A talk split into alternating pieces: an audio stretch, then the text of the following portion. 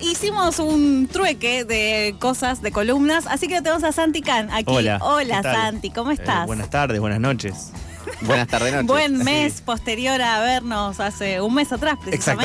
Exactamente, sí. Estaba pensando justo en el uso horario alemán. En un ratito voy a explayarme por qué, pero calculo Porque nos que. vamos a, las- a los mundos internacionales. Ah, bueno. sí, sí, hermoso. vamos a viajar un poco, porque somos viajeros de Exactamente. Pero qué bien. Lo estuve planeando. Eh, y me parecía que para este tema que vamos a hablar en, en este instante, eh, hay que darle un poquito de, de, De color formalidad. Sí, también. y buscar a gente capacitada, ¿no? Porque Gente que sabe lo que va a hablar. Exactamente. Una de las cosas que eh, cuando nació este, la idea de, de- de premisas falsas como columna era que siempre se habla de cultura y de industrias culturales sin datos, sin ninguna cosa, sin una certeza. Eh, a mí me parece que...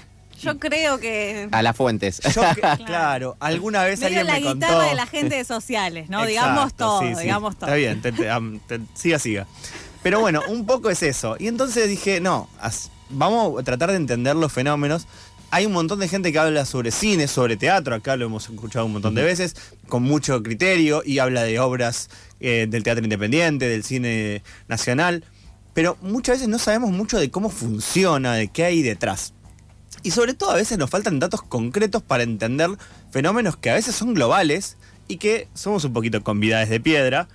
En este caso, una de las cosas que se me ocurría era, yo venía oliendo que la cartelera de cine nacional está en una cosa rara, ¿no? Como que... Paréntesis, Sí. Santi Can en arroba premisas falsas Sí. en Twitter te tiene una cantidad de datos, pero que no la puedes creer, así que vayan todos a seguirlo ahora. Datos que, ahora no, mismo. que no, pe- no pediste, pero vas a tener igual. No los pediste, igual los tenés. Los vas a tener.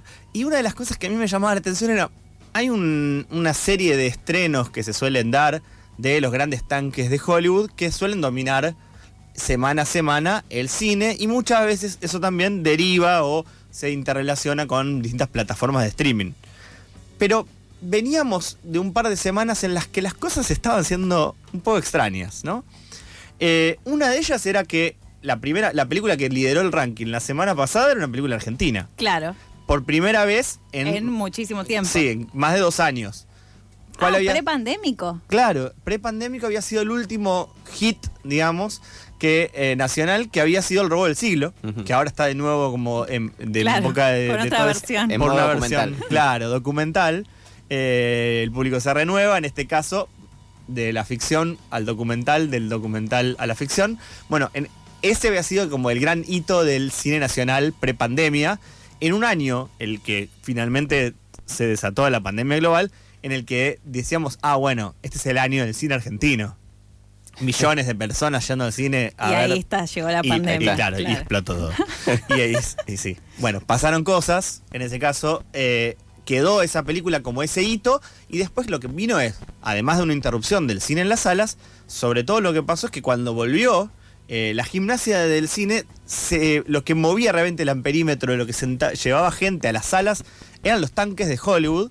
Y lo hablamos muchas veces también en, esta, en este espacio, lo que financia al cine nacional es cualquier ticket que se venda, el 10% de esas entradas va a financiar el Instituto de Cine y Artes Audiovisuales, con lo cual, si es Godzilla o es eh, una película nacional, en este caso bienvenida, pero tiene un sabor Claro. distinto, ¿no? Que sea una película nacional.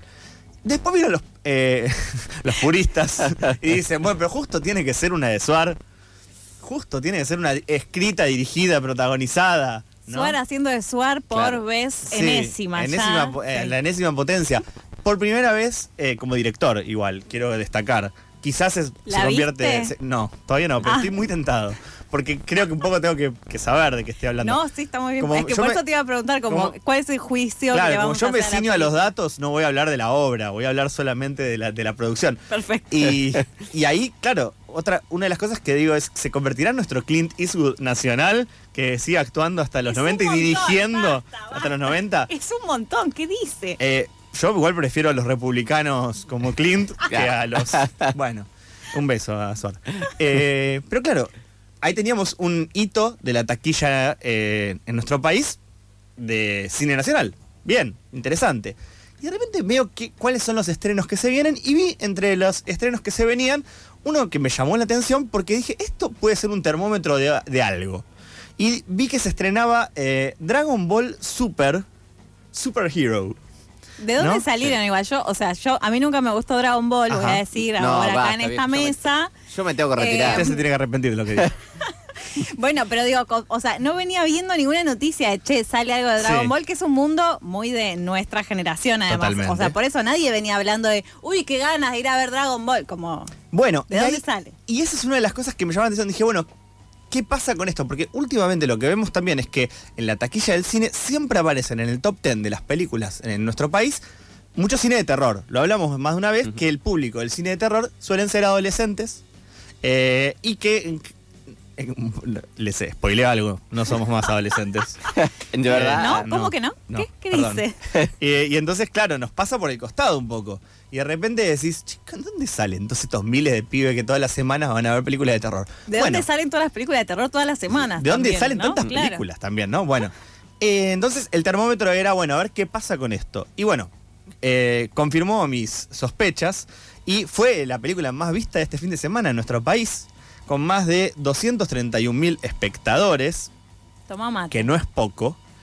Eh, si tenemos la medida de cómo se, mm, se desarrolla una película promedio de los tanques de las grandes franquicias de Hollywood, es eso o un poquitito más. Claro, Pero que se mide todo en el primer fin de post-estreno. Claro, digamos. y más o menos esos números son los números de tanques, digamos, no es de una película independiente francesa que se estrenó en tres salas. Déjame pensar que es por Pilar Gamboa, por favor.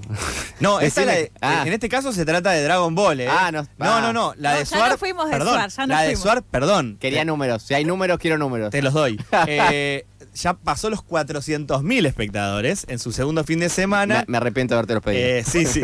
Tuvo más o menos ese volumen de, de- de- de público el primer fin de semana y bajó un montón en el segundo, cosa que suele ocurrir, que empieza, como vos bien decías, se empieza a desinflar.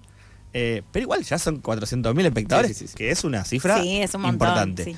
Eh, bueno, o sea, celebramos que la gente haya vuelto al cine, eso sin dudas. Esa es la premisa de este Sí, capítulo. es como cuando de repente te dicen, eh, fue mi, eh, mi tía abuela de 90 años a votar. No quiero saber a quién votó, pero qué lindo el acto de la democracia. Claro. Es un poco eso. Bueno, en este caso... Re sí. Re sí. En este caso, bueno, eh, estas 231 mil personas fueron a ver Dragon Ball Super. Entonces yo dije, bueno, ¿quién me puede dar un, un dato concreto eh, al respecto de este tema de quiénes están yendo a verla? Porque, obviamente, yo eh, soy un varón cis, eh, creo que heterosexual, eh, blanco de clase media, que fui a la universidad, eh, y en los 90 obviamente vi Dragon Ball. Es así, casi que te lo... te- Sí, era sí, una- sí. eh, la- o sea, es extensivo nuestra, a tu persona. nuestra ESI tan, eh, tan trágica fue Dragon Ball. Entonces, El en algún- horror, el en algún- horror. exactamente. Eh, entonces, en algún punto de- pensaba, estará yendo gente de Claro, mi edad nostálgica, ¿Quiénes van? harán- Claro. irán niños y niñas. Eh, y le preguntamos entonces a Diego Labra, que es de, de quien estábamos hablando recién. Diego Labra está en este momento en Alemania. eh, es doctor en ciencias sociales y profesor de historia por la Universidad Nacional de La Plata. eh, y se dedica a investigar temas que tienen que ver con, eh, sobre todo el manga más que el anime, manga y anime en, en su consumo en la Argentina. Eh, es un poco el sueño de un montón, Del de, pibe, un claro. montón de ñoños como nosotros que logró eh, dedicarse a esto, es investigador del CONICET. Y ahora, bueno, se fue por una beca postdoctoral a Alemania. Y le dije, ¿me podrás explicar un poco Este eh, fenómeno. claro, ¿qué pasó acá? Y sobre todo, la primera pregunta, que es, es si son adultos nostálgicos o son jóvenes o son niños. ¿Quién fue a ver Dragon Ball eh, a los cines este fin de semana en la Argentina?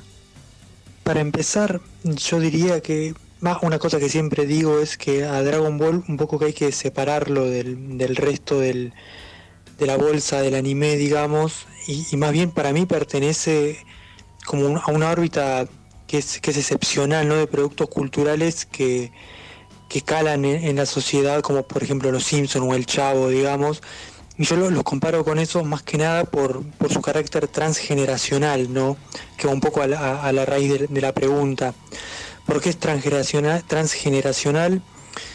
Y un poco por gracias a la, a la permanencia que tuvo en la televisión, digamos, no solo porque la serie es larga, sino también porque se la reestrenó constantemente, después de Magic estuvo en Cartoon, después estuvo la, la reedición esta acá y después de Dragon Ball Super. Entonces, bueno, como que siempre había, siempre estaba en exposición, ¿no? Y en ese sentido, creo que ayudó un poco también eh, el tema del manga.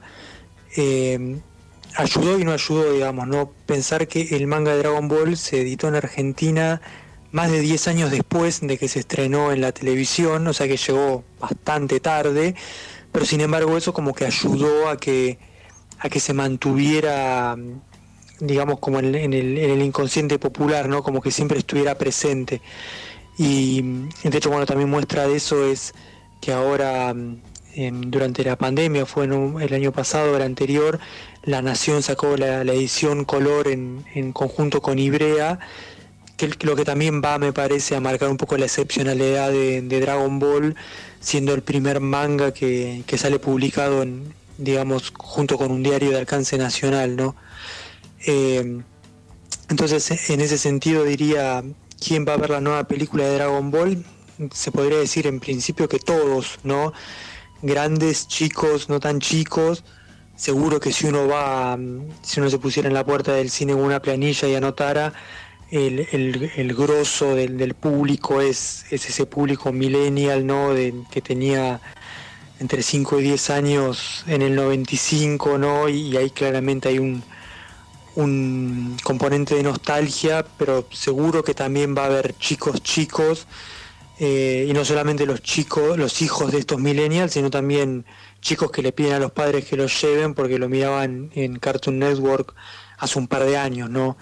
Entonces, eh, me parece que ahí está la- un poco la potencia y, por eso también Dragon Ball hace números que se le escapan a cualquier otra película de, de anime en cine, ¿no? Dragon Ball llega cerca del millón de espectadores, que es un número que, ninguna otra película ni, ni por asomo puede alcanzar de, del género anime, ¿no? Escuchábamos a Diego Labra, el doctor Diego Labra, que nos da su diagnóstico sobre esta situación.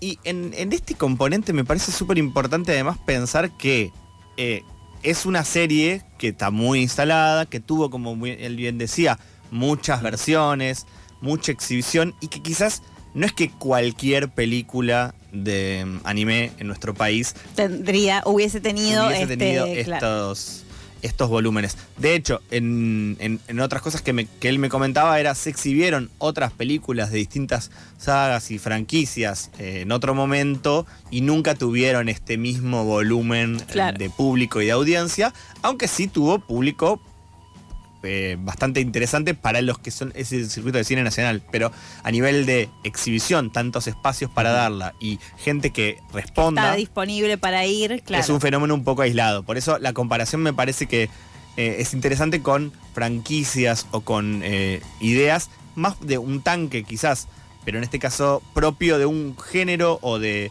una forma de contar y de un tipo de animación que no es la que eh, habitualmente está en los cines, pero que sí tiene mucho público preexistente. Y que quizás no- si se estrenan otras de ellas, eh, no, no sería lo mismo. Pero bueno, hay un antecedente. Yo dije, bueno, ¿hubo alguna película reciente de Dragon Ball en los cines que podamos decir se compara con esta y fue más o menos? Sí, había habido una en 2019, eh, Dragon Ball Super Broly, eh, que tuvo 810.000 espectadores. O sea, cuatro veces lo claro, que hizo. esta cantidad de gente. Claro, entonces ahora lo que empiezo a pensar es si este fenómeno lo que muestra es que se achicó, en realidad, la cantidad de gente que lo está yendo a ver, o si es cuestión de tiempo. Vamos a ver en las próximas semanas si esto sigue manteniendo Claro. este volumen.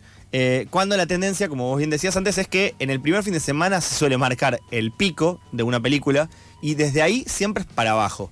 Hay muy, muy pocos casos en donde una película eh, supere a un primer fin de semana eh, y sobre todo en general lo que suele haber es que haya eh, posibilidad de que alguna película se sostenga en cartel durante mucho tiempo. Hoy en realidad, en la lógica actual del, del cine y la- el- su deriva hacia plataformas digitales y servicios de streaming, acá lo tenemos muy, muy eh, asimilado como que es lo mismo, pero para otros mercados no lo es tanto, ¿no? El pasar primero por la compra digital, por Claro. el alquilar o comprar digital una, una película antes que llegue al streaming, para nosotros no existe, en otros lugares sí, eh, y entonces se prolonga en el tiempo. El fenómeno actual es el de Top Gun Maverick, que en, lleva ya casi tres meses en cartel en Y Estados sigue Unidos ahí, claro. y sigue, no la sueltan, no la bajan a ninguna plataforma, entonces es, la querés ver, tenés que ir al cine todavía. Cuando afloje el cine, recién ahí la vamos a soltar. Acá eso no, esa estrategia no suele ser igual. Cerramos con un par de números cortitos más. El primero es que, bueno, es un fenómeno meramente argentino, ¿no? Eh, Goku es peronista. Mm, no. Eh, Capaz sí, pero creo que no. Eh, en México es otro fenómeno muy grande. Las, el doblaje que llegó a nuestras pantallas es el doblaje mexicano. Entonces, así como hablamos hace un par de semanas eh, sobre el De lo mal pagos que de lo mal los pago que está el doblaje argentino. Bueno, el doblaje que eh, mueve la, la nostalgia es el doblaje mexicano. En México tuvo un, un éxito bastante grande, tres veces más que en la Argentina. Y en Estados Unidos es lo más llamativo, es que tuvo, fue la, prime- la película más vista este fin de semana. Donde ahí dice, bueno, ahí de visitante, ¿no? Con todo en contra, con la hinchada en contra. Eh, igualmente hizo 20 millones de dólares de recaudación, que es una cifra muy importante, y lleva 45 millones a nivel global. Eh, increíblemente hizo más en Estados Unidos que en Japón, que uno diría, ahí, es, raro. ahí es donde es local, pero ahí es donde compite contra muchas. Claro. Hay mucha oferta, Claro. digamos, no es lo distinto, ¿no? Es, es la media. Eh, y por último también que hay un fenómeno muy, muy llamativo que se en- engarza con esto que hablábamos con, con Diego Laura, que es el que por primera vez en mucho tiempo un medio, eh, en este caso un grupo editorial de nuestro país, como el Grupo de la Nación, se asoció con una editorial nacional en difundir una franquicia como esta, también partiendo de esa base, de que ya tiene un público muy grande, entonces eh, es como que se retroalimentó. Y no es que habitualmente esto ocurre, entonces en general en los puestos de diarios y revistas no suele haber tanto eh, manga Claro. disponible y el que hay en general es de tres editoriales, dos de ellas eh, nacionales, Omnipress, eh, Ibrea, que tiene también su vertiente española, pero fundada en la Argentina, y Panini, ¿no? De capitales eh, italianos. Eh, ese es el- lo que realmente mueve semana a semana el amperímetro del manga, que va renovando un poco las generaciones. y lo que también empezó a pasar hace un tiempo es las plataformas como Crunchyroll, de la que hablaremos más adelante nuevamente, que es, bueno, es un poco, dicho mal y pronto, el Netflix del anime, y donde la diferencia es que Dragon Ball y Sailor Moon y algunos de, de los Caballeros del Zodíaco, que son los, los animes de nuestra, nuestra infancia, infancia. eran los pocos que llegaban y que luego llegaban algunos más siempre en señales de cable. Ahora con las plataformas eh, como Crunchyroll y también la presencia de Netflix o en otras plataformas de mucha más oferta, lo que hay también es una, eh, una diseminación del público. Hay muchas, muchas opciones para ver. Entonces es, es menos probable de que se replique el fenómeno de Dragon Ball, de que dentro de 10 o 20 años toda una generación pueda nombrarte más o menos dos o tres eh, fenómenos eh, en particulares porque sean tan tan masivos. Ya está también diseminado en, a nivel público ante tanta oferta que hay y quizás es una de las claves que nos va a quedar para pensar en, en estos días en torno a, a lo que deje esta, esta experiencia cinematográfica es, bueno, si hay posibilidades de que haya otros eh, otros productos eh, de, de carácter de anime y de producciones audiovisuales eh, japonesas que lleguen a estos números y sobre todo si es que además en algún momento tendremos un Dragon Ball argentino.